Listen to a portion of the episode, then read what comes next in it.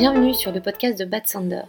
Bad Sander, c'est une agence, mais surtout 10 spécialistes du numérique qui ont une forte expertise en emailing et qui aiment secouer les codes traditionnels du secteur. Je suis Marion Duchâtelet, consultante et poil à gratter chez Bad Sander. Tous les 15 jours environ, j'interviewe lors d'un live un expert sur un sujet phare lié au métier de l'email, de la newsletter, du marketing automation ou encore de la délivrabilité.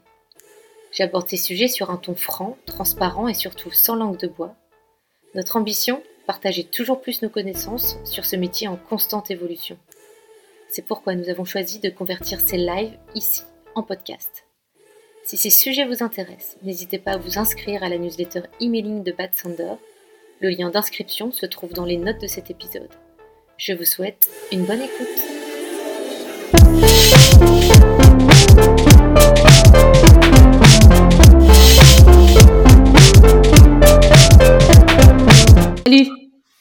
Voilà, c'est mieux comme ça? C'est mieux comme ça, je suis désolée, j'ai eu un souci. Bonjour à toutes et à tous, je suis encore désolée du, petit couac euh, du début. Euh, donc bienvenue à, ce live Bad Sander. On est là pour parler d'intégration HTML. Donc je t'ai invité Grégory parce que tu es le co-auteur euh, d'une charte d'une charte d'intégration HTML spéciale en tout cas qui a été écrite par les intégrateurs de Bad Sander. Euh, cette charte, en fait, c'est fait pour répondre aux attentes de nos clients sur l'affichage des emails. Cette charte, elle est à usage interne, mais on a décidé de la publier pour que tout le monde soit au courant euh, de la philosophie et de la manière dont on code chez Bad Sander. Euh, avant, je vais te présenter, si ça te va. Donc, tu as été Digital Campaign Architect dans plusieurs agences. C'est classe comme titre. Euh, tu as rejoint Bad Sander en 2015. Depuis, euh, tu intègres des templates HTML, tu les livres aux clients ou tu les mets en place dans les différents email builders du marché, dont notre email builder qui s'appelle le patron. Euh, tu n'es pas que intégrateur parce que ton kiff, c'est de rechercher des outils qui permettent toujours plus l'industrialisation dans l'objectif de limiter les tâches répétitives. Euh, tu es d'ailleurs toi à l'origine de la création de l'email builder de Bad Sander, le patron. Tu testes plein d'outils et plein de frameworks. Tu es d'ailleurs tombé amoureux de l'outil Maisel.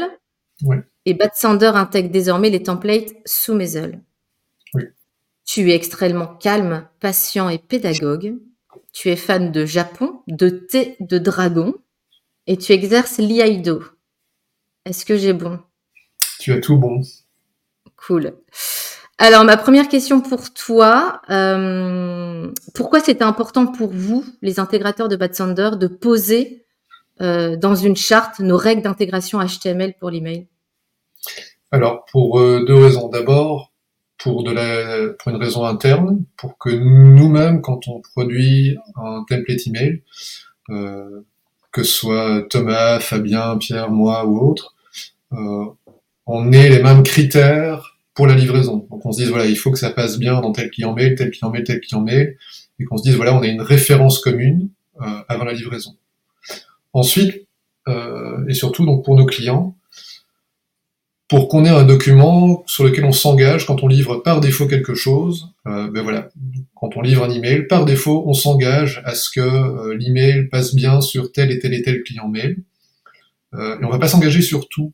Parce qu'en fait, en fonction des demandes clients, de la créa qu'il va y avoir, etc., il y a des choses qui vont être incompatibles euh, avec certains clients. Euh, typiquement, l'exemple classique, euh, Orange. Orange a quelques problèmes avec le, rendu mobile. Et donc, on va pas pouvoir faire ce qu'on veut en mobile. Et donc, s'il y a une créa spécifique mobile pour Orange avec des choses très spécifiques, ben, on va devoir dire au client en amont ben, que pour Orange, ça va poser des soucis. Ok. Alors, est-ce que tu, c'est réellement un plus pour toi et donc pour vous, euh, les intégrateurs de, de de connaître les environnements d'ouverture de la cible? Alors, ça va surtout être un plus pour le client euh, parce que ça veut dire qu'on va savoir où mettre les efforts. Donc, si par exemple on fait un super mail avec plein d'innovations, de la vidéo, des carousels, etc., euh, des trucs qui vont marcher essentiellement sur Apple, parce que ce sont des, des, plus cool au niveau des des nouveautés, mais que la cible, euh, ben, c'est essentiellement du La Poste, du Orange, du Free, euh, et un petit peu de Gmail ou quoi, en fait, tout ça, ça va pas fonctionner. Donc, il y aura un super beau mail qui va peut-être plaire beaucoup aux clients, mais qui en fait ne va pas du tout toucher la cible puisque la cible ne va pas profiter de tout ce qui est dans l'email. Donc oui, c'est en plus dans le sens où on va savoir ce qu'on peut faire, pas faire, et comment on va devoir adapter notre manière, éventuellement déjà la créa et la manière de coder pour que ce soit compatible avec la, majorité des environnements d'ouverture du client. Hmm. Dans la charte, il est écrit que, que nous garantissons l'affichage de nos intégrations avec les principaux environnements d'ouverture et que ça représente à peu près 80% en moyenne des ouvertures des emails. Donc ça veut dire que la prise de tête des intégrateurs, elle, elle est pour à peu près 20% des ouvertures. C'est ça? C'est une moyenne, ça reste toujours une moyenne et donc faudra faire toujours du cas par cas par, euh, par client. Si on a un client qui sera fort B2B, il y aura encore beaucoup d'Outlook. Et alors Outlook, mm. c'est connu, c'est le, c'est la bête noire de tous les intégrateurs. Euh, en France, les clients mail comme euh, La Poste ou Orange ou quoi ont parfois quelques spécificités. Donc si on a beaucoup, il faut aussi s'adapter. Donc les 80%, c'est vraiment une moyenne, mais ça va vraiment dépendre des marchés, des clients, de, ça peut varier de, de 60-40 à 90, 95-5. Hmm. Et justement, là, tu, disais que hmm, qu'il y a certains clients email qui étaient un peu prises de tête. Donc, dans la charte, il est écrit que nous travaillons au cas par cas sur les FAI et les webmails locaux comme Orange, SFR, La Poste, Free, euh, GMX, etc. Pourquoi ceux-là? Qu'est-ce qu'ils ont de spécifique par rapport aux, Américains? Alors, ce qui est, bon, déjà, on va, on va, travailler de manière spécifique sur eux parce qu'ils représentent en général, pas toujours, mais en, général, une beaucoup plus petite part de marché pour le client, enfin beaucoup plus petite, un beaucoup plus petit pourcentage de la cible. Euh, et ensuite, ils vont souvent demander des adaptations spécifiques. Donc, je reprends le cas Orange. Euh, on va pas pouvoir faire ce qu'on veut dans la version mobile. Et donc, si euh, pour un client, c'est important de tenir compte du client Mail Orange, il va falloir le savoir déjà en amont pour préparer une créa qui sera euh, réaliste et qui, qui, qui, sera identique dans Orange. Ok. Mais là, enfin, j'ai l'impression que c'est vraiment les webmails locaux voire français, et puis j'imagine locaux aussi dans d'autres pays. Il y a aussi les, autres pays à prendre en compte qui sont moins flex en termes de, enfin, où ils sont plus restrictifs en termes d'affichage que euh, Apple, Gmail. Euh. Alors oui, alors oui et non. Je pense que les, les Apple, Gmail, etc. et même Outlook sont juste tellement des mastodontes sur le marché qu'en fait les intégrateurs s'adaptent directement à eux et que donc quand on code quelque chose, mais hmm. forcément, on prend compte de base, on va tenir compte de Gmail, de Hotmail, donc maintenant c'est Outlook.com. On va en tenir compte parce que c'est des parts de marché qui sont vraiment écrasantes, euh, quoi qu'on en dise. Et derrière, on va mettre des coups de tournevis pour faire en sorte que ça passe sur les plus petits. Mais si j'invente euh, euh la Poste euh, représentait 80% de la cible et Gmail n'avait que 5 ou 10 parts de 5 ou 10% dans la dans les parts de marché, en fait, ce serait Gmail l'outsider. Et donc on dirait, oui, oui, on a un email qui passe bien partout, donc la Poste, Orange Free, et on peut éventuellement s'adapter pour Gmail, parce que Gmail aussi a mm. C'est juste que vu que c'est un des principaux, ben, on va d'abord s'adapter à eux. Hmm. Ok. Euh, je vais rentrer au cas par cas dans, enfin, je veux dire dans, des trucs un petit peu précis. on va peut-être partager l'écran à un moment donné. Tu, me diras quand tu as des exemples en tête pour que je partage l'écran. Euh, on parle souvent des, polices de caractère spécifiques il y a certains clients qui nous disent, bah voilà, dans, ma charte graphique, j'ai cette police-là. Et des fois, je vous vois là tous à dire, ah, c'est quoi cette police euh, Elle est relou. Est-ce que tu peux nous dire deux mots sur les polices de caractère spécifique et du coup, qu'est-ce, c'est quoi la conséquence pour vous, intégrateur? Alors, bah tu, peux, partager l'écran. Hein. Un, il y a un cas, euh, ce sera ici. Alors, les polices de caractère spécifique, il faut juste savoir que c'est quelque chose qui va apparaître dans certains endroits et pas partout. Euh, et quand ça n'apparaîtra pas, ce sera une police de remplacement qui sera mise à la place. Donc la chose à laquelle il faut faire attention, donc ici on peut voir, euh, par exemple le titre ici, le carrousel, euh, qui est là, il est dans une typo spécifique. Si j'enlève cette typo spécifique, voilà, on peut voir que la forme du texte, enfin le, la longueur du texte même a légèrement changé. Hmm. Et donc, quand on est une typo spécifique qui est très proche de la typo de remplacement, c'est pas un gros problème parce que voilà, le, la longueur du texte ne va pas bouger beaucoup, euh, l'espace pris va pas va pas être sensiblement modifié. mais parfois on a déjà eu des typos euh, qui sont sensiblement différentes. Donc, c'est vraiment dans la définition, de, enfin dans la création de la typo elle-même, euh, ou pour que ce soit lisible, ben, on va devoir mettre du 50 pixels de, en taille de police. Mais par contre, la typo de remplacement, quand on n'aura pas la typo spécifique, ben, elle en 50 pixels, elle va être gigantesque. Et donc là, on aura vraiment une grosse, grosse différence en fonction des clients mail qui vont afficher la typo spécifique ou la typo de remplacement.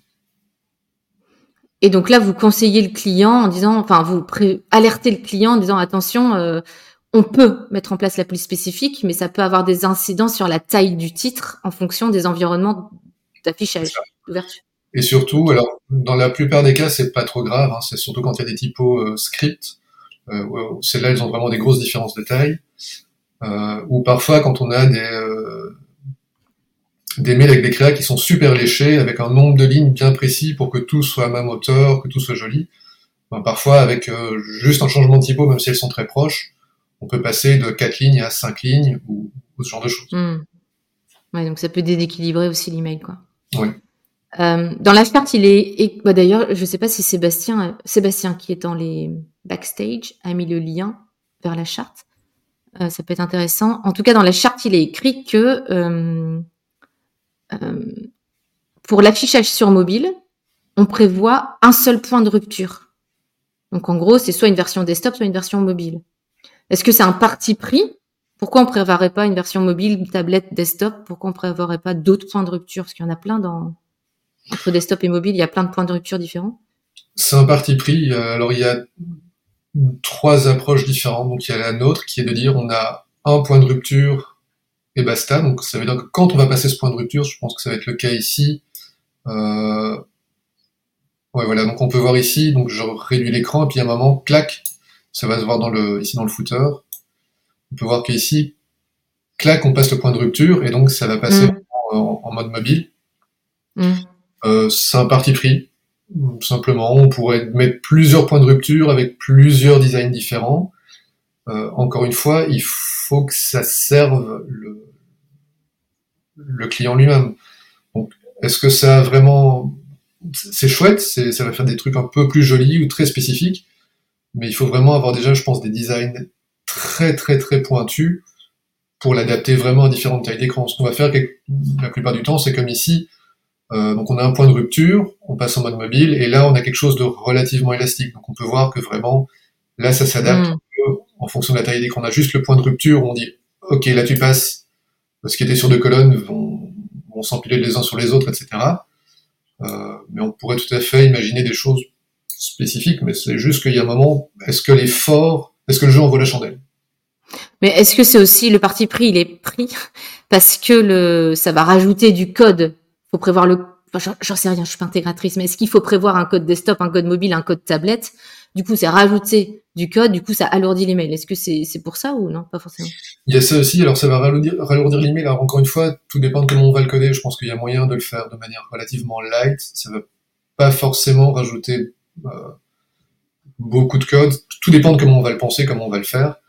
Euh, mais par contre, ça va demander beaucoup plus de complexité parce qu'il va falloir envisager des cas de figure différents et donc en général, ça va coûter aussi beaucoup plus cher, euh, ou plus cher en tout cas, dans le, dans le tarif. Et bah voilà, est-ce que ça, si ça coûte plus cher et que le, client dit derrière, ben, je vois pas forcément d'impact dans mes résultats, est-ce que ça vaut la peine?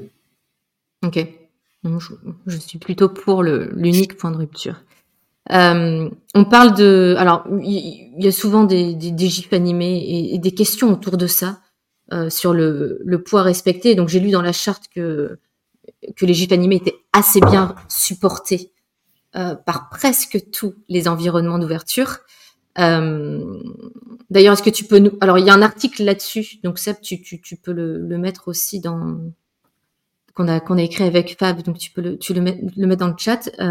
est-ce que tu peux nous dire grosso modo le poids du gif animé bah, D'ailleurs, est-ce que tu peux nous dire ça c'est peut-être un, point important, c'est euh, pour quel, quel poids tu recommandes en termes de, de fichier HTML, en règle générale pour un email, le poids avec les images, et peut-être le poids que tu recommandes si un client veut mettre en place un GIF animé dans un email Pour le, alors le point du fichier HTML, donc là il y a une il y a une barrière qui est assez maintenant connue, c'est 102 kilooctets pour le fichier HTML lui-même, donc juste pour le code HTML, on ne parle pas des images.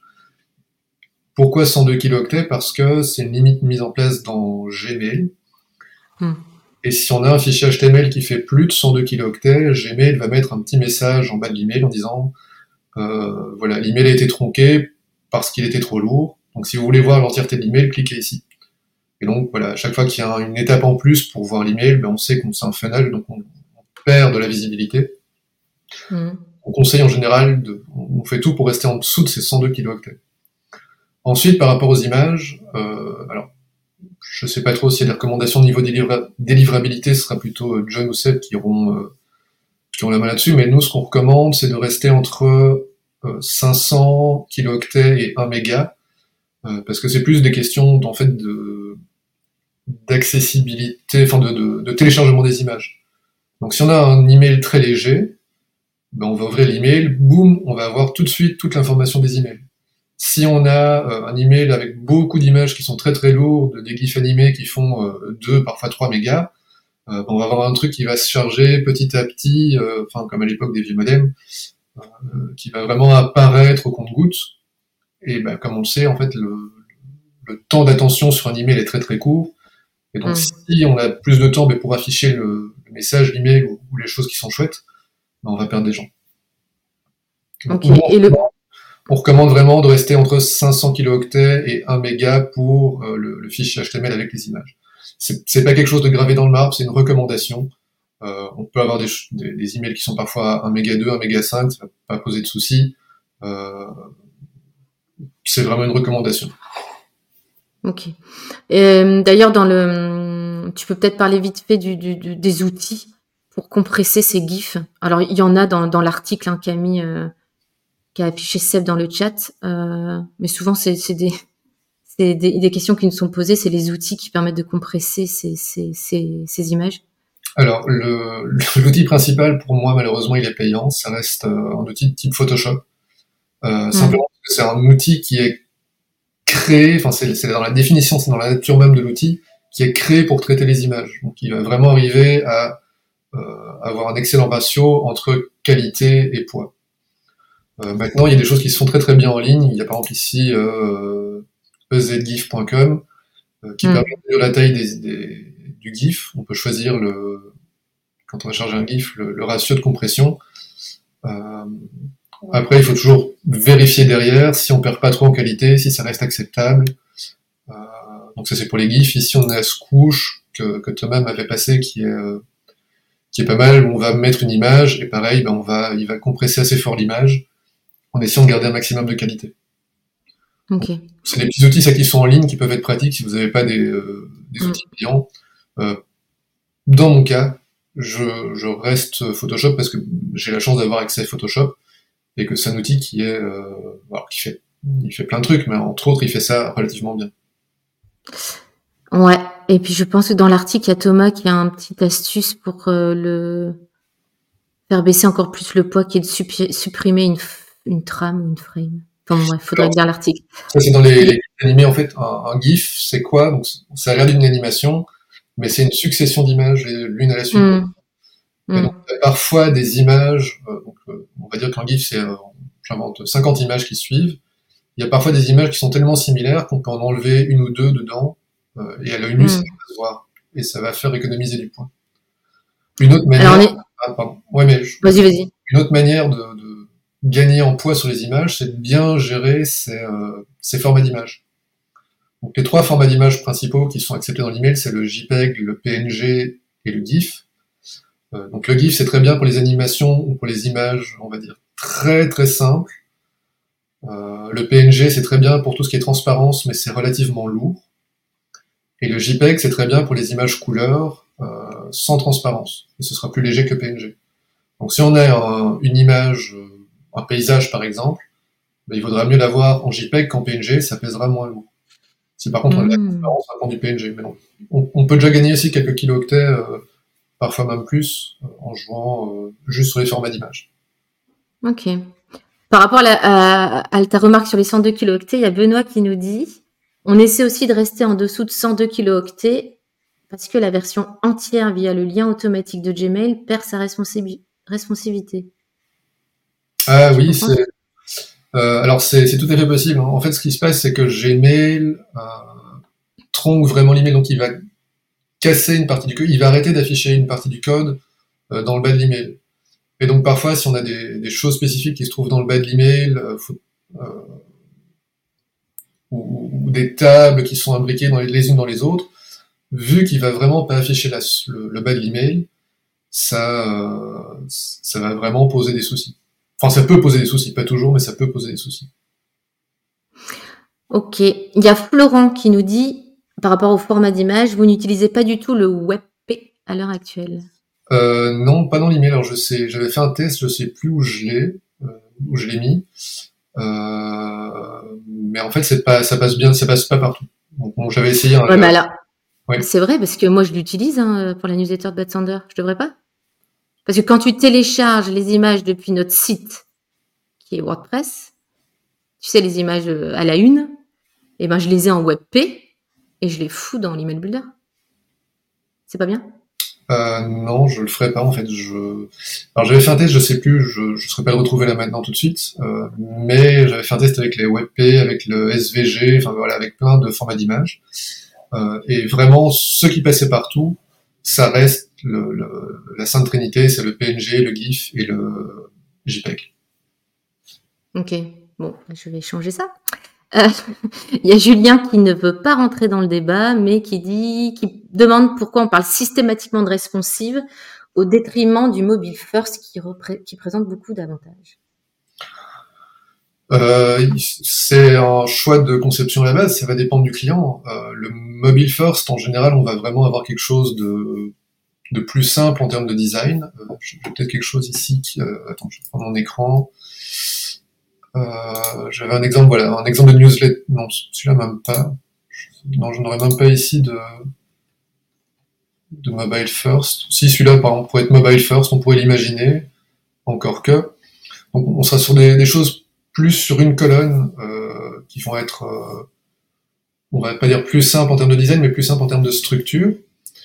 Et parfois, on a des clients en fait simplement qui qui nous demande d'avoir un truc super léché avec plein d'informations, avec deux, trois colonnes dans les produits euh, euh, en desktop, et c'est simplement la demande du client qui fait qu'on va partir sur du euh, sur une version desktop avec une version responsive ou avec un, un point de rupture où ça va passer en responsive.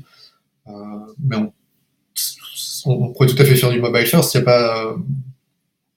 Enfin, pour moi, c'est pas un débat, c'est un choix de conception. Et on pense. Ouais, on pense d'abord au desktop, on pense d'abord au mobile. Euh, mm. J'ai envie de dire que là, on vient sur les premières questions, bah, voir les environnements d'ouverture du client. Est-ce que c'est majoritairement mobile, majoritairement desktop euh, Et, c'est ça qui va influencer le choix. Mm. Euh, on parlait des, formats d'images tout à l'heure. J'ai lu dans la charte que les images de fond sont bien pris en compte par la majorité des clients des environnements d'ouverture. Euh, alors pourquoi Olivier chez nous nous prend la tête avec les images de fond? Pourquoi il milite pour ne plus en mettre dans les emails? Alors je ne vais pas parler pour Olivier, je pense qu'il a fait un post LinkedIn où il, parlait vraiment en détail de tout ça. Euh... Ouais, mais il nous prend vraiment la tête, donc j'aimerais bien qu'on en parle, Greg. non, non, mais oui, mais je vais en parler. Euh, il y a plein de raisons. Euh, une des raisons, entre autres, ça peut être le, la lisibilité et l'accessibilité. Donc quand on a une image de fond, euh, déjà elle va être moins bien perçue par tout ce qui est euh, lecteur d'écran ou lecteur de texte alternatif, etc. Ensuite, en dark mode, euh, ces images vont être le, texte qui va être par-dessus ces images ou les éléments qui vont être par-dessus ces images vont passer dans le contraste du dark mode, mais pas l'image elle-même, donc ce qui peut provoquer aussi une perte totale de lisibilité, pas juste en accessibilité, mais pour tout le monde. Euh, ensuite, ça demande bah, du code supplémentaire si on veut faire ça partout. Je pense mm. à Outlook qui est toujours le, le, méchant élève. Euh, mais donc, pour faire passer ça sur Outlook, ça va demander du code supplémentaire qui va pas être simple. Donc on va, alors déjà le code va être plus lourd, donc on perd en éco-conception. On va perdre aussi en réutilisation du code. parce qu'il faut quelqu'un, c'est du code vraiment assez spécifique avec du, c'est du, du SV, euh, du, du XML, non pas du XML, du, euh, ouais, voilà, j'ai perdu le, le, terme maintenant, mais donc c'est du code spécifique Outlook, euh, et donc il faut déjà quelqu'un qui ait des connaissances là-dedans, si quelqu'un doit reprendre l'email derrière, donc si j'invente nous en tant qu'agence, on livre un template HTML à un client avec des images de fond, si ce client derrière, euh, il veut réutiliser l'email, mais il va devoir maîtriser ce, ce, bout de code aussi. Effectivement, comme dit Olivier, je vois la question. Euh, c'est quoi l'objectif? On peut en général remplir le besoin du client, l'objectif du client, avec une autre solution que l'image de fond. Ouais. Et surtout, après ça c'est un truc. Euh, le pire, c'est qu'il m'a convaincu, Olivier. Euh, c'est que je trouve que les images de fond, c'est et c'est toi aussi qui dis ça, c'est pour des images plutôt d'ambiance. Mais si tu veux afficher, reprends le cas d'asphalte là d'ailleurs que tu avais tout à l'heure.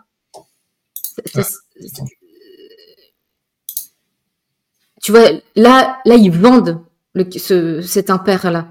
Donc quand c'est un produit que tu vends, tu veux qu'il soit vu. Enfin, c'est c'est inévitable. Donc tu peux pas prendre le risque euh, qu'il ne soit pas lu dans certains environnements d'ouverture, ça serait con. Par contre, si c'est une image d'ambiance où tu as juste euh, euh, de, des petites étoiles de Noël, mais que c'est pas très grave si les étoiles se voient pas. C'est parce que tu vois, c'est pas c'est pas les étoiles que tu vends. Tu vois ce que je veux dire? Donc, Ici, là, on pourrait même imaginer que en dark mode, tu vois, le texte insubmersible passe en, en, noir et deviendrait relativement illisible quand il est sur le l'espèce de bleu foncé du, du manteau. Donc, mm. c'est vraiment, comme tu dis, le, les images de fond peuvent être utilisées quand ça va jeter une petite touche. Euh, on peut imaginer euh, une petite texture, comme tu dis, un peu une texture effet neige pour Noël, ou euh, je sais pas moi, des, liserés assez légers derrière un texte pour rajouter quelque chose, mais qui fasse en sorte que si c'est pas là, c'est pas grave. On perd pas la lisibilité de l'email, on perd pas le message, on perd même pas le, design, c'est juste une petite touche en plus. Euh, mais bah, voilà, ça peut être une dégradation acceptable de se dire j'ai une image de fond, mais par contre, si elle n'est pas là, c'est pas grave. Euh, ça fait plusieurs fois que tu nous parles d'Outlook. Je pense que c'est le premier mot. Euh... Ah, attends, je vais juste finir ma phrase. C'est le un des premiers environnements d'ouverture que tu as sorti tout à l'heure. Vous détestez Outlook. Et ça, je pense que c'est pas que chez Bad ça fait l'unanimité dans ce métier d'intégrateur. À part pour les images de fond, ce que tu viens d'en parler, qu'est-ce qui est relou sur Outlook? Alors, tout monde... De quoi? À gérer. Qu'est-ce qui est relou à gérer pour vous? Alors, il faut, ce qu'il faut savoir, en fait, le problème d'Outlook, c'est que euh, Outlook, comme donc, il est, le, code d'un email, c'est du code HTML. Donc, pour afficher ce code HTML, il y a ce qu'on appelle un moteur de rendu. Donc, Chrome a son propre moteur de rendu, qui, euh, Safari a son propre moteur de rendu, ils sont tous les deux très proches parce qu'ils sont dérivés l'un de l'autre. Firefox a son propre moteur de rendu, etc. Outlook, comme moteur de rendu HTML, il a le moteur rendu HTML de Microsoft Word. Parce que c'est un truc mm. historique, je pense, euh, que dans les toutes premières versions d'Outlook, euh, au, début d'Internet ou presque, euh, il avait pris ça parce qu'il avait, j'imagine qu'ils avaient ça sous la main, mais c'est resté. Donc c'est un truc qui n'est pas fait du tout pour rendre le code HTML, c'est fait pour du traitement de texte. Et donc il y a plein de petites spécificités qui sont assez bizarres. Euh, dans, dans, les Outlook plus récents, il n'y a plus, mais il y avait des, euh, il y avait à un moment des lignes ou des espaces qui pouvaient apparaître parce que le code HTML était trop long et qu'en fait c'était un point de rupture d'Outlook pour quand on allait imprimer euh, l'élément en question. C'était vraiment pensé pour imprimer les pages, etc. Hmm. Il, y a, il, y a, plein de petits trucs qui font que c'est un, un, moteur de rendu qui est pas adapté, qui n'est plus adapté, qui ne prend pas en compte les dernières évolutions, qui a des spécificités qui ne sont qui sont enfin qui sont mises en place que par ce moteur de rendu là, euh, qui ne sont pas du tout euh, aux normes, etc. Et donc, bah oui, c'est la bête noire des intégrateurs parce que c'est un environnement d'ouverture qui est quand même assez populaire, euh, ou même s'il n'est pas populaire chez la cible des clients, mais souvent le client ou les, dans la hiérarchie du client, bah, il y a des gens qui vont dire ah mais moi j'ai Outlook, il faut que ça passe bien sur Outlook, même si mon mon utilisateur final n'a pas Outlook, moi je veux qu'en interne ce soit beau chez moi. Hmm. Et donc, en général, on peut pas passer à côté et ça demande vraiment de faire des adaptations très spécifiques euh, parfois même avec du, enfin, du, code en plus. Il y, a moyen, moyen de mettre du code spécifique pour Outlook, justement du code qui vient historiquement de Microsoft Word, euh, qui ne sera compris que par Outlook. Donc c'est notamment les bords arrondis dans les emails. Il va pas les gérer. Alors encore une fois, il y a moyen de faire presque tout, mais par contre à quel prix? Donc les coins arrondis dans, dans Outlook, techniquement il est possible de les gérer. Par contre, ça va demander d'avoir un code spécifique pour Outlook, un code pour le reste du monde. Et donc ça veut dire que si euh, dans le, le process, le client, au moment, il dit Ah ouais, attendez, il y, a le lien qui change, mais il faut pas oublier de changer le lien mmh, mmh. Outlook et dans le bouton pour tout le reste. Ça veut dire aussi que euh, euh, j'ai perdu le fil de ma pensée. Euh, ça veut dire que, tu dois changer, tu dois veiller à changer le code dans les différents codes, oui, les différents codes prévus, quoi. Et ça pose aussi des restrictions parce qu'Outlook, on va devoir utiliser des codes spécifiques et on va devoir verrouiller, par exemple, la largeur et la hauteur du bouton. Ce qui veut dire que si c'est un bouton pour un template, par exemple, on va dire juste, on va envoyer le template au client en disant, ben voilà, après vous adaptez le texte vous-même et le template c'est cliquer ici, et le client va dire, ah ben voilà, je, euh, je découvre mon nouveau produit, ou euh, comme ici, là, sur le, dans l'exemple ici Asphalt, je le précommande, qui sera plus long. Mm. Il va falloir modifier manuellement la largeur du bouton dans le code spécifique Outlook. Que dans tous les mm. autres, il y a moyen de le faire en, en mode élastique, on va dire, où la taille du bouton va mm. s'adapter automatiquement. Et donc, en général, Mais donc, en général, on préfère ne pas tenir compte d'Outlook, donc ne pas avoir les bords arrondis dans Outlook, pour avoir un bouton qui va être quand même beaucoup plus simple d'utilisation, qui sera euh, avec des bords arrondis à peu près partout, sauf dans Outlook. Et donc, on va accepter d'avoir une dégradation sur Outlook qui sera minime a priori, juste les points arrondis, ça n'enlève rien au message, ça n'enlève rien à la lisibilité, euh, mais par contre on gagne beaucoup en termes de, de poids de code et de facilité d'utilisation du code et de, de, mise à jour du code. Et d'ailleurs, quand on dit Outlook, on parle de quoi? Parce que c'est les logiciels Outlook. Moi, moi j'ai une adresse Hotmail que je j'ouvre mes emails via le webmail, donc je tape euh, outlook.com slash OWA, là. J'arrive sur Hotmail et là, en général, ça se passe très bien. Oui, c'est pas les euh, webmails. Oui, c'est vraiment bien les logiciels Outlook. Donc, euh, y a maintenant une confusion parce que avant c'était hotmail.com et donc ils ont changé par outlook.com. Mmh, mmh. Il a aussi ses propres spécificités, mais globalement, il va passer aussi bien qu'un Gmail ou à peu de choses près. Euh, c'est vraiment les logiciels de bureautique Outlook, donc l'application Outlook et l'application Outlook sur Windows parce que sur Apple, ils l'ont développé autrement, et je pense que c'est pas le moteur de rendu euh, de Microsoft Word, mais un vrai moteur de rendu HTML. Euh, et donc là, en général, le, le rendu sera bon sur euh, l'application de bureau Outlook sur Apple, mais pas l'application de bureau Outlook sur Windows. alors, ça va changer. Donc c'est pour ça. en gros, c'est les dirigeants marketing, ils ont souvent l'application Outlook sur leur euh, outil, sur leur bureau de, enfin sur leur ordinateur de bureau. Et du coup, c'est souvent ça qui vous emmerde parce que c'est eux qui valident les BAT alors que ça ne représente pas du tout l'intégralité de leur cible. C'est ça. Et donc là, on attend avec impatience. Il y a Outlook qui va sortir normalement euh, ce qu'ils appellent Outlook One, euh, qui va être une refonte de leur logiciel de messagerie Outlook. et là où tous les intégrateurs croisent les doigts, espèrent très fort que ce soit quelque chose qui soit euh, bien. Alors, aussi bien qu'un Apple Mail, on peut l'espérer, parce que ils sont vraiment les, on va pas dire les meilleurs, mais euh, ceux qui acceptent le plus de choses d'innovation, de dernière, euh, des dernières choses niveau HTML, mais qu'au moins il y a un vrai moteur de rendu qui est quelque chose derrière et qui nous permette en fait de faire beaucoup plus dans l'email puisqu'on n'aura plus à se traîner ce boulet des, des, vieilles versions de Flow. Ok. Donc depuis le début du, live, je vois ce qui vous ce que vous avez en tête, c'est à chaque fois le poids de, de, de l'HTML. À chaque fois, tu dis oui, mais ça alourdit le code, oui, mais on doit rajouter du code en plus, etc. Donc quand on parle de minimiser le poids de l'HTML, on pense à l'éco-conception. Euh, J'ai envie de te poser une question. Tout ce qui est innovation, donc effet CSS, compte à rebours, carousel, lecteur vidéo, lecteur audio, l'AMP for email, etc et quelque part tout ce qui excite nos clients. euh, est-ce que ce n'est pas antinomique avec l'éco-conception? Alors souvent, si, ça va être euh, antinomique, pas toujours, mais dans la plupart des cas. Euh, ici, donc il y a, attends, je prends mon écran, il est où? Il est là. si je reprends, voilà, ici il y avait un carrousel. donc si on regarde le code du carrousel, alors sans rentrer dans le détail, mais donc, là on a l'ensemble du code HTML qui est là. Et là j'ai mis en évidence ça, c'est les lignes de code qui sont créées juste pour avoir le carrousel. Donc on a tout ça qui est dans le code en plus pour avoir euh, ces trois produits-là. Et donc sur les 102 kilooctets, ça te, ça te flingue combien de kilooctets C'est vraiment difficile à dire. Euh, ça va dépendre du, aussi du texte, du nombre de liens. Là j'ai pris quelque chose de, de, de basique parce qu'on voit ça. Et alors c'est aussi à mettre en parallèle. Euh, là j'ai pas fait l'exercice, mais il faudrait mettre en parallèle un bloc trois colonnes. Euh, parce que voilà, là on a mm. trois produits, euh, mais si maintenant on remplace ces trois produits par un bloc trois colonnes, bah, enfin voilà, ça va peser aussi un certain poids.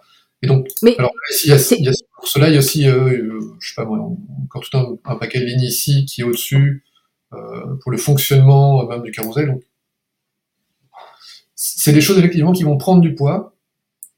Euh, en plus, ce sera pas forcément pertinent parce que dans la plupart des cas, ça va pas, euh, ça va pas fonctionner.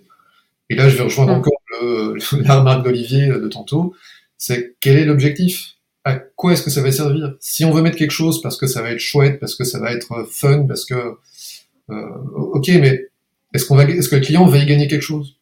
Nous, en tant qu'agence, mm. euh, on, on, fait des tests, on met ça en place. Euh, parce que techniquement, ben, déjà, ça nous, ça nous intéresse, c'est drôle à, à, faire comme recherche. Mais après, on le conseille presque jamais à nos clients parce qu'en fait, la valeur ajoutée est vraiment très très faible. Euh, la preuve, ça ici, c'est un carousel qu'on a dans notre euh, euh, dans l'email builder quand on crée nos newsletters. Je sais pas si tu l'as déjà utilisé. Non. Euh, voilà. Donc, en fait, c'est quelque chose de chouette que nous on a développé parce qu'on bah, c'est notre boulot d'avoir une expertise là-dessus. Euh, mais en pratique, bah, on se rend compte en fait que ça n'apporte pas grand-chose euh, à nos clients.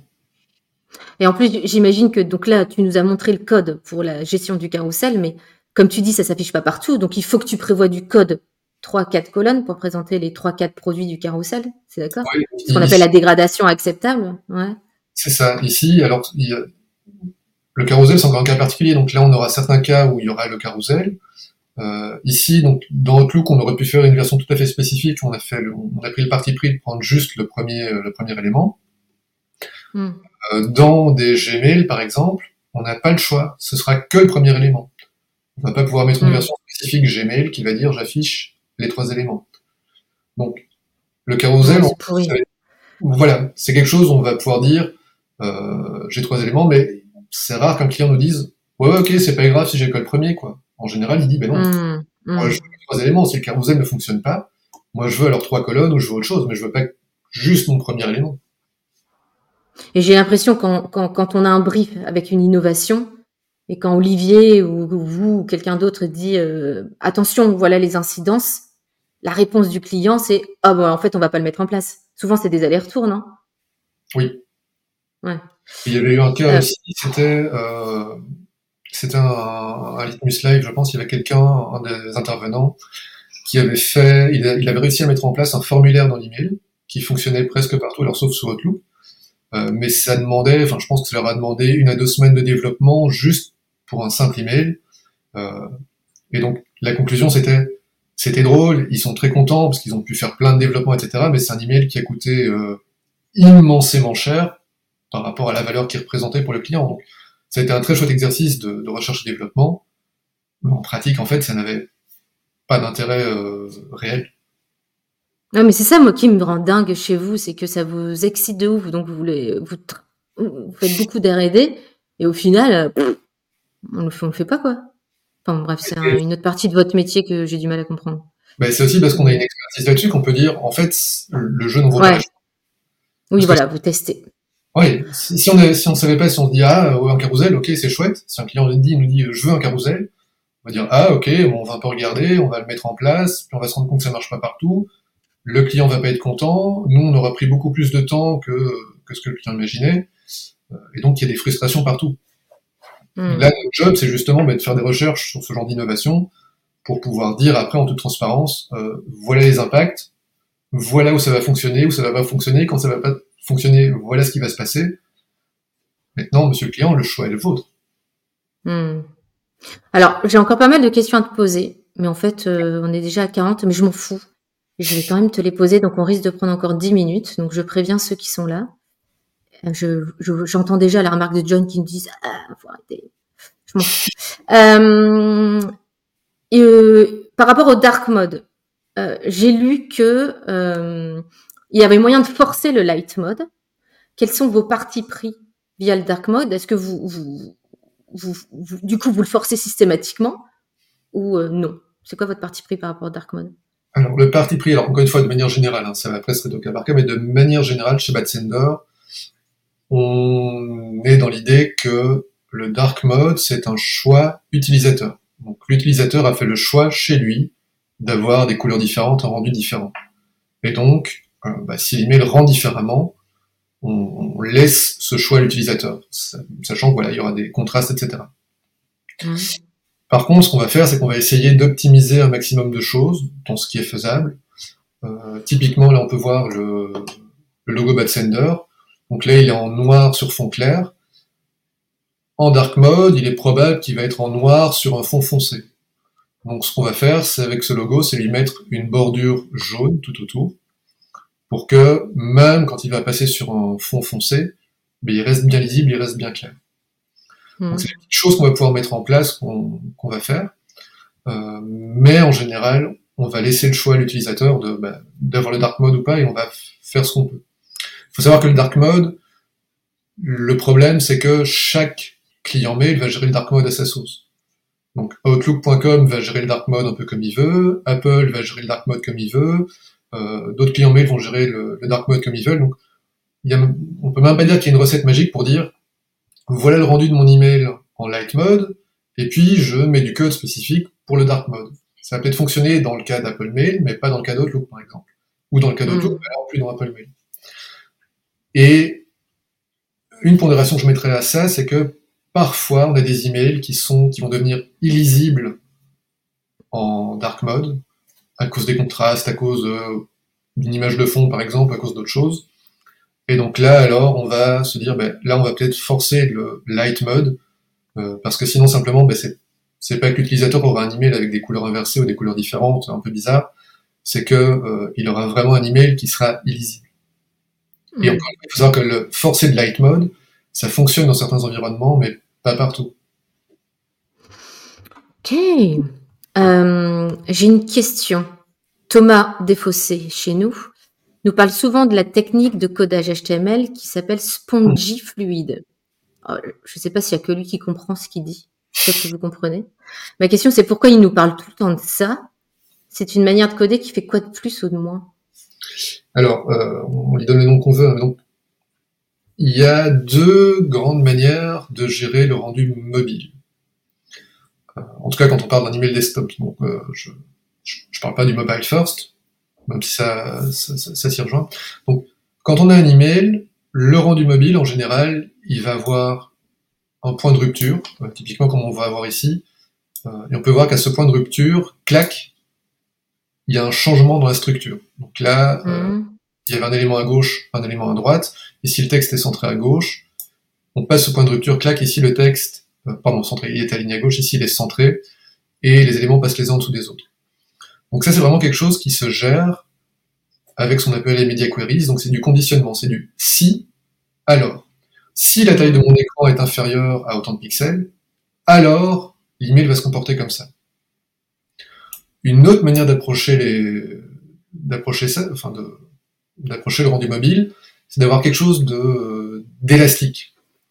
Euh, donc si on tient pas compte de la partie ici en dessous, on, tient compte que de la partie au-dessus, sans, sans, la version web, on peut voir que le contenu et la taille de l'image en fait s'adaptent simplement, se redimensionnent à la taille de l'écran. Et donc ça mhm. c'est quelque chose, on va dire, de, de fluide.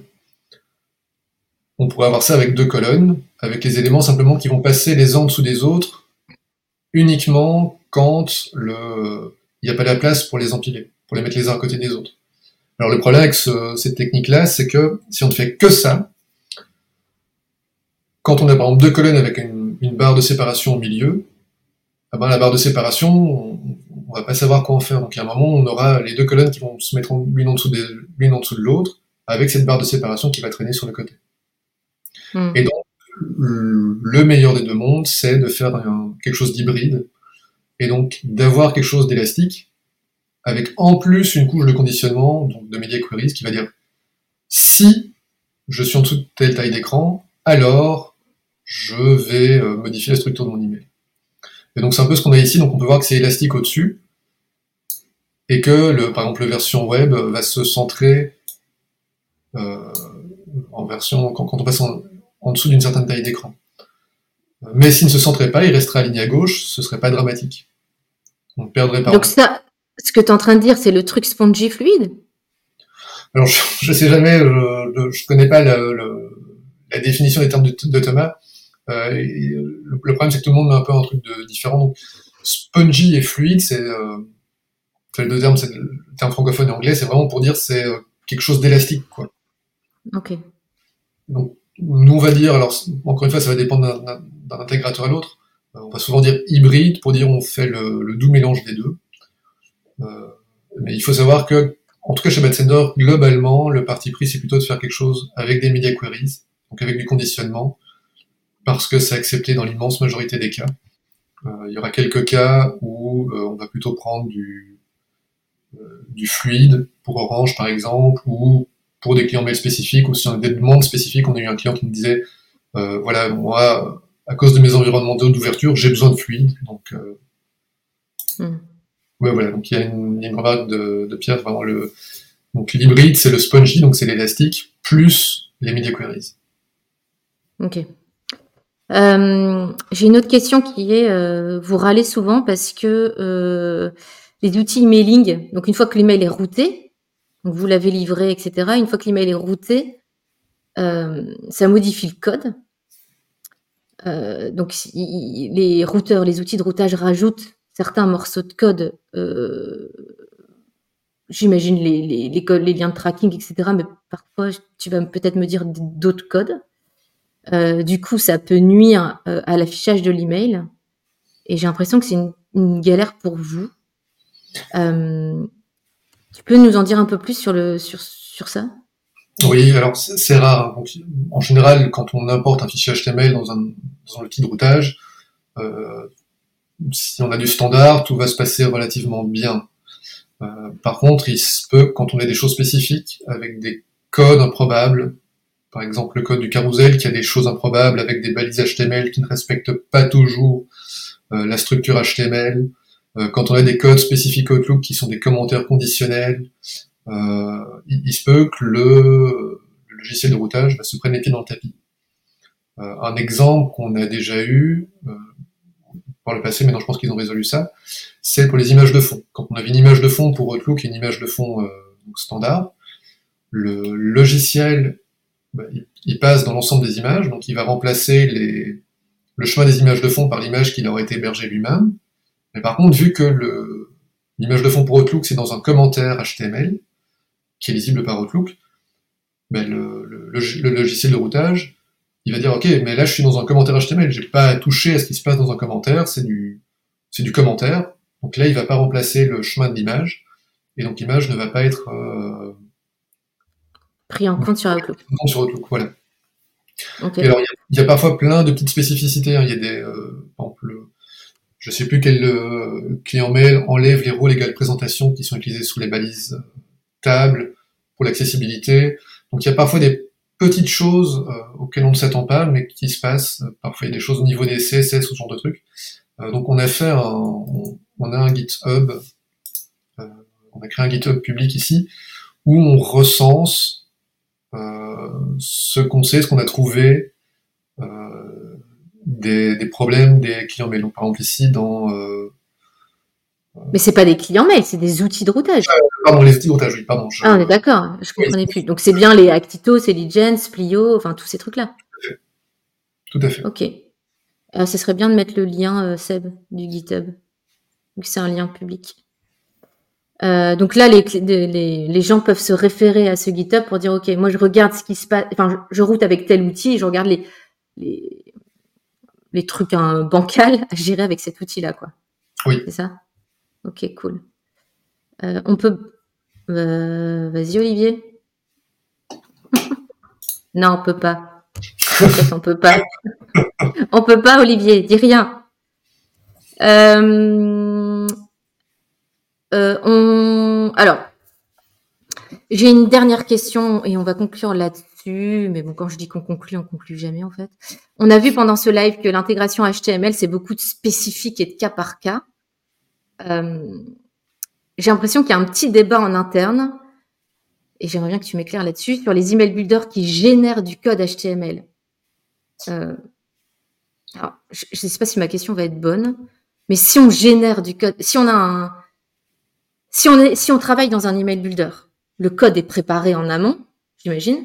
Donc ça veut dire qu'on ne peut pas faire du, on peut pas gérer le cas par cas. Est-ce que tu comprends ce que je veux dire? Ça va dépendre des email builders. Il existe des email builders sur le marché qui vont faire ce qu'on appelle du génératif. Euh, et donc tu vas pouvoir, tu vas avoir plein d'options, tu vas pouvoir jouer avec toutes ces options. Et le moteur derrière va créer le code HTML sur base de toutes les options que tu as rentrées. En mm. général, c'est des choses qui vont être très très lourdes en termes de code HTML parce que pour chaque option qui aurait été modifiée, l'email builder aura été rajouté une grosse couche de code, typiquement une, table en plus ou plein de bouts de code en plus, juste pour gérer chacune des options. Alors qu'il aurait été tout à fait possible de gérer toutes ces options avec un seul bout de code en plus. Donc les, ce genre d'email builder vont vraiment t'alourdir énormément le code, pardon, et tu n'auras pas euh, la main là-dessus. Je pense que dans la plupart des cas, à tester, mais ça va fonctionner.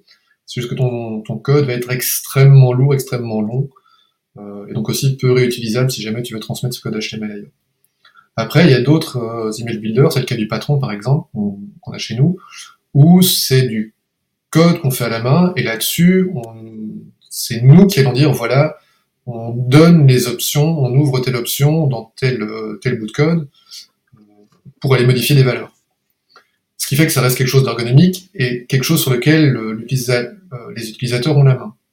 Donc ça veut dire aussi que ben, on, fait chaque fois du sur-mesure pour chaque client. Alors maintenant, on a mis quelque chose de standard en place, euh, une librairie qui est, euh, c'est pas du génératif, mais par contre, on a effectivement plus de couches de code pour gérer plus de cas de figure.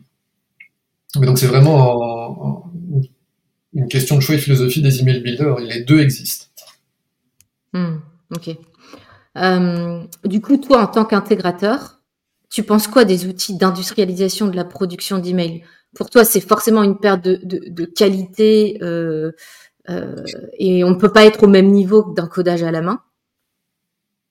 Ou t'en penses quoi, toi? Tout dépend de ce qu'on veut faire. On a un client, alors on a un client qui, quand il nous montrait des exemples d'emails, c'était des trucs super léchés avec des découpes d'images très précises, avec des, éléments qui se chevauchaient, qui passaient entre les différents blocs, etc. Donc quand il est venu nous voir pour euh, l'email builder, on lui a dit mais ça, ça c'est vraiment quelque chose d'artisanal. C'est vraiment de l'horlogerie, c'est fait à la main. Euh, c'est pas quelque chose que vous allez retrouver dans l'industrialisation.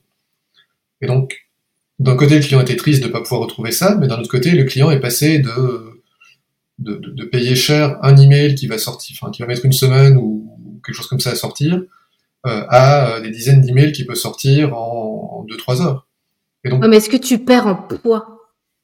Ou est-ce que tu gagnes en poids? Enfin, tu vois, est-ce que d'un côté, le codage à la main, ça fait que tu peux faire, vraiment faire du sur-mesure et avoir le poids le plus minime possible et qui est infaisable avec un email builder? Oui, ça, tu ne passeras jamais à côté. Si c'est du fait à la main, euh, bah, tu vas pouvoir rationaliser beaucoup plus de choses.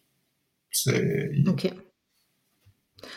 Et j'ai une dernière question pour toi, c'est euh, du coup, euh, j'entends bien que c'est un métier à part entière. Malgré tout, euh, les email builders font, il y a vraiment un avantage niveau temps de conception, etc. Est-ce que tu as peur que ton métier disparaisse? Peur, non. Je pense qu'il va disparaître. mais après, ça va libérer juste du temps pour faire d'autres choses, pour préparer des email builders, pour plus en plus en phase de setup et, moins au coup par coup quoi. Oui, c'est ça, et c'est un peu le, le, le, le, principe de... Imagine un client au marketing qui doit passer plein de temps à faire euh, sa rédaction de texte, sa génération d'images, etc., qui n'a plus le temps de faire des choses derrière. Mais si tout ça est fait en amont et fait autrement, mais du coup, ça laisse à la personne qui faisait ça du temps pour ah ok, mais alors maintenant je vais euh, faire la segmentation, je vais analyser mes datas, etc. Donc c'est comme pour tout, ce que tu, il y a un métier qui va disparaître, mais ça va t'ouvrir d'autres possibilités pour aller explorer plus loin ce qu'il y a derrière. Bonne réponse, Grégory. Eh ben, je te remercie pour ton temps. C'est un live qui a duré un peu plus longtemps que d'habitude, mais. Merci à toi. Mais c'était intéressant. Merci beaucoup. Il y a, hum, ah, il y a Olivier qui pose une dernière question.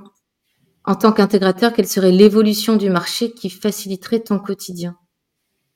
Alors à court terme, bah, c'est le Outlook One, euh, puisqu'une fois qu'on aura viré Outlook, euh, ça va ça va aller beaucoup mieux. Et alors à long terme, ce serait que euh, l'ensemble des clients mail, alors c'est un, doux rêve, hein, mais que l'ensemble des clients mail se cale sur les recommandations du W3C, euh, donc c'est les, normes euh, d'Internet, on va dire, euh, se calent là-dessus et suivent les recommandations de ce groupe-là. Et, là, bah, tout ce qu'on pourrait faire dans le web, on pourrait le faire dans l'email, et donc ça ouvrirait des, possibilités immenses. Mais ça, je pense que c'est un doux rêve. Je pense que déjà, si on vire Outlook, ce serait de la vie. merci Olivier, Olivier, pardon, Grégory, excusez-moi. Il euh, n'y a pas de live prévu pour, enfin pas d'autres lives prévus pour le mois de décembre, donc on se retrouvera en janvier. Euh, donc à ceux qu'on verra pas, bah, passer de, bonnes fêtes de fin d'année. Et puis encore merci Greg et passe une bonne journée. Merci, toi aussi. Salut. Ciao.